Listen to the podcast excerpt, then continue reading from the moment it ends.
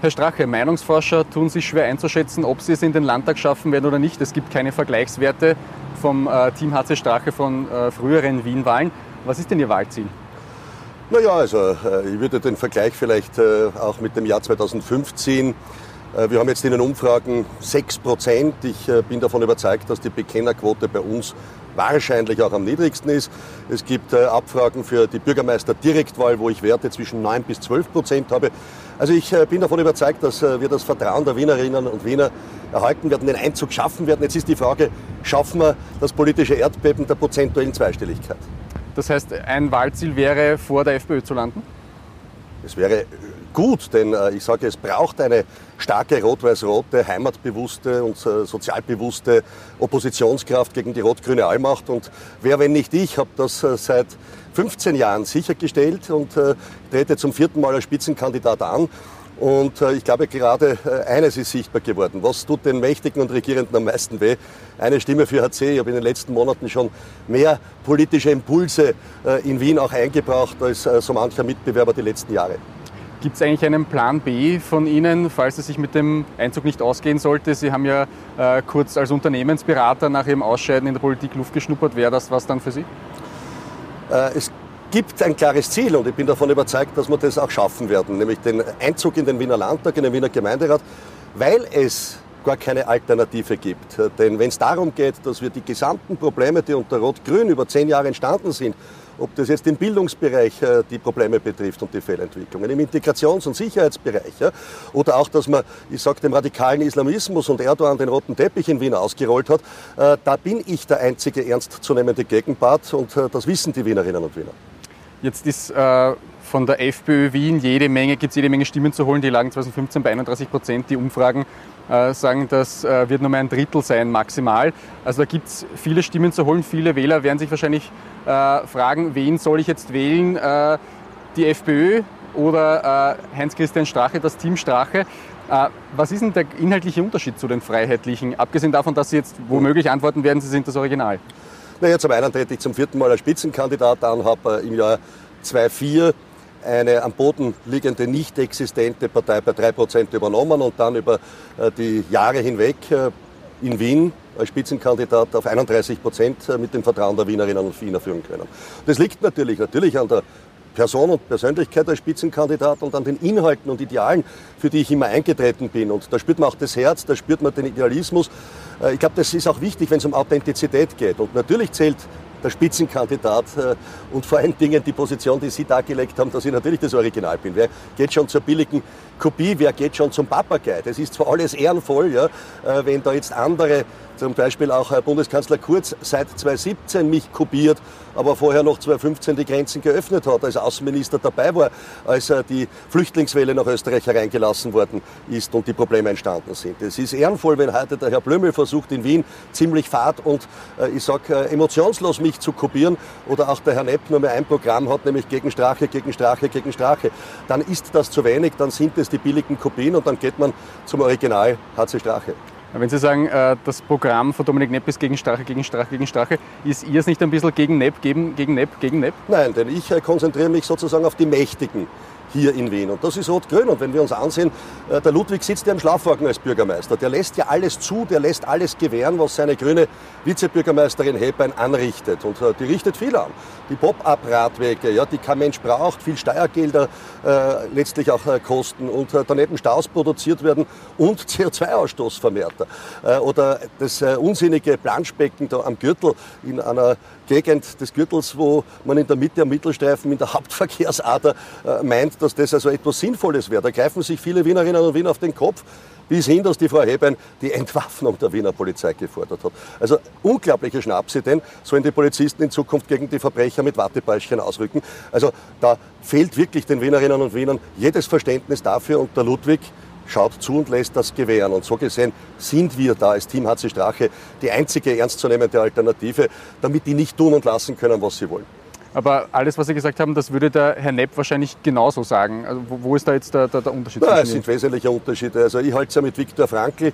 Das habe ich auch als Parteichef die letzten 15 Jahre so gehandhabt und auch jetzt mit der Bürgerbewegung Team HC Strache, dass es zwei äh, anständige Rassen gibt bei uns Menschen, nämlich zwei Rassen, wo es Anständige und Unanständige gibt und äh, das ist keine Frage der Herkunft und Kultur. Und wir haben viele Wienerinnen und Wiener, ja, die hier in Wien leben, die einen Migrationshintergrund haben und sich exzellent integriert haben, die zu ihrer neuen rot-weiß-roten Heimat stehen, sich zu Österreich bekennen, zum Wertesystem bekennen und äh, ja, sich an Gesetze halten, Steuern zahlen, ja, arbeiten und die daher kein Verständnis haben, dass eine fehlgeleitete Politik auf der anderen Seite den radikalen Islamismus zulässt, Gegen- und Parallelgesellschaften zulässt, Menschen durch eine Mindestsicherung nach Wien zieht, ja, äh, die ins Sozialsystem zuwandern, keine Stunde gearbeitet haben, keine Steuern zahlen und im Gegenzug Geld erhalten mit Kindern bis zu 3000 Euro pro Monat, wo Pensionistinnen in Wien mit einer Mindestpension nach 40 Jahren Arbeit weniger bekommen als die.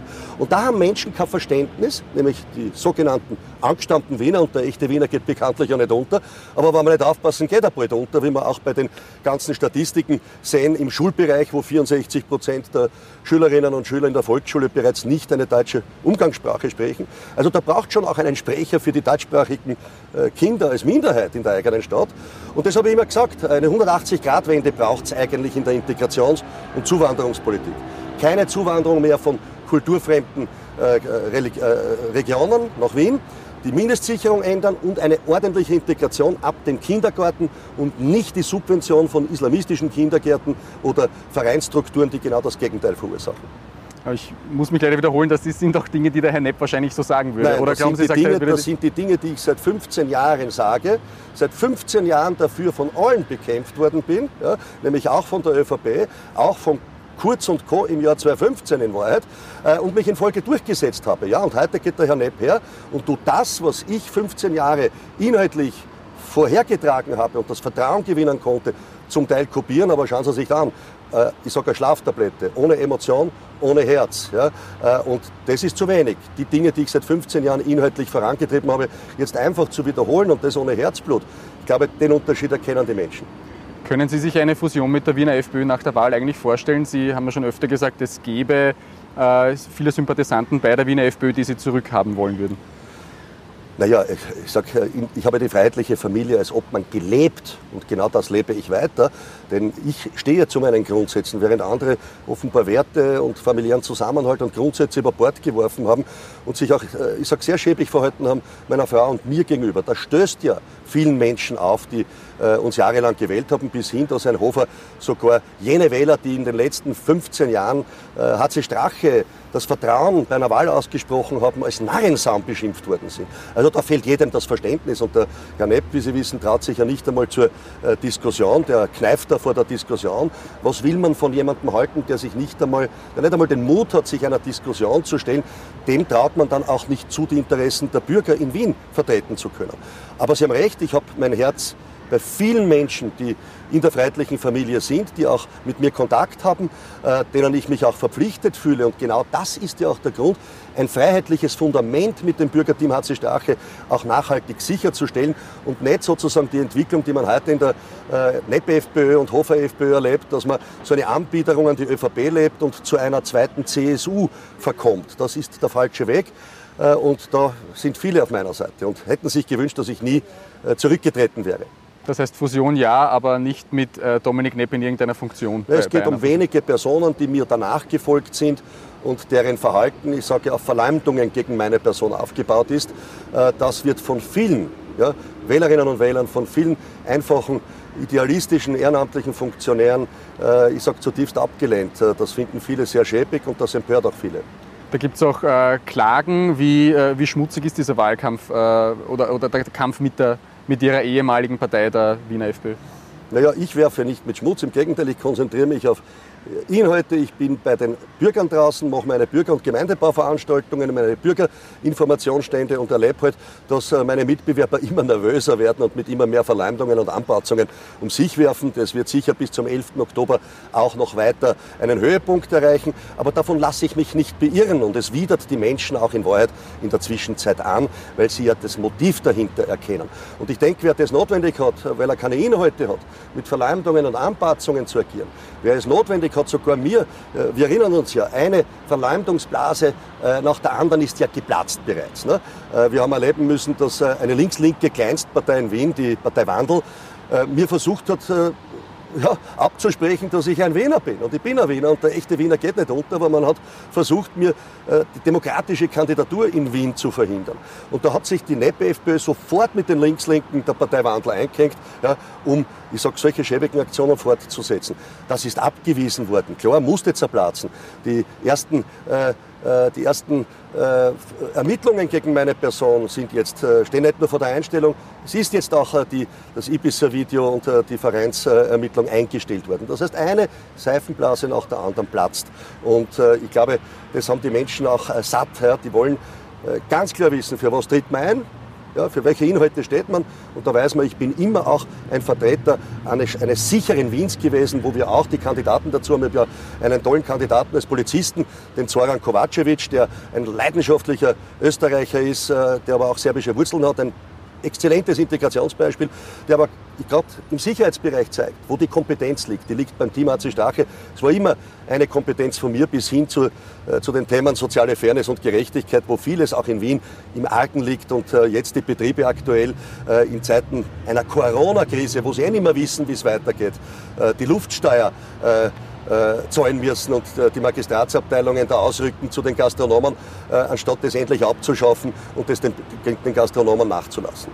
Sie haben äh, die Verfahren angesprochen, das eine, das äh, auch eingestellt äh, worden ist, was die Spenden betrifft. Ähm, bei den Spesen äh, gibt es eine Neuentwicklung. Ihr ehemaliger Bodyguard sagt, er habe mit Ihnen über diese ganze Spesengeschichte gesprochen. Sie hätten äh, das alles negiert, dass das so sei. Können Sie das vielleicht aufklären? Wie, wie ist das? Nein, das ist ja genau der Unsinn. Faktum ist, dass dieser ehemalige Bodyguard Teil der Ibiza-Bande ist. Das heißt, diese kriminelle Ibiza-Bande hat nicht nur das illegale und rechtswidrige äh, Video und die Falle auf Ibiza geplant, sie hat Jahre zuvor bereits mit diesem ehemaligen Bodyguard offenbar in meinem engsten Umfeld Konstruktionen für eine Kriminalisierung im Rahmen einer Spesenkausa geplant. Und dort dürfte dieser ehemalige Bodyguard genau diese systematischen Initiativen und Konstruktionen über Jahre gesetzt haben und äh, wahrscheinlich leider äh, da oder dort, äh, ich sag, Verantwortungsträger in meinem Umfeld entweder getäuscht haben oder die waren zu naiv oder haben sich da aus welchen Gründen vielleicht sogar bis hin, dass der sich bereichert hat, hineinziehen lassen.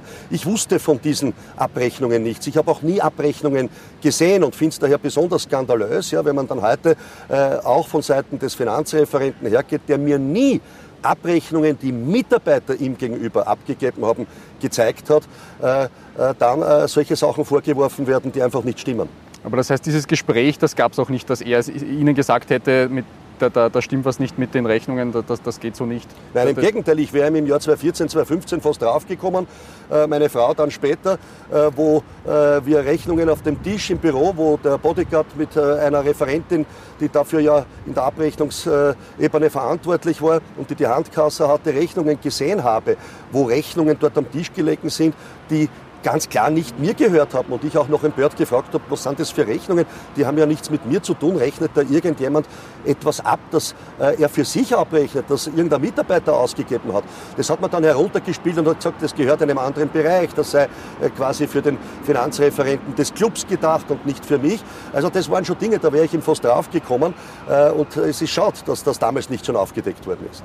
Gut, und abschließend noch, Sie haben es angesprochen, äh, der Herr Nepp äh, will nicht das Duell mit Ihnen antreten im Wiener Riesenrad.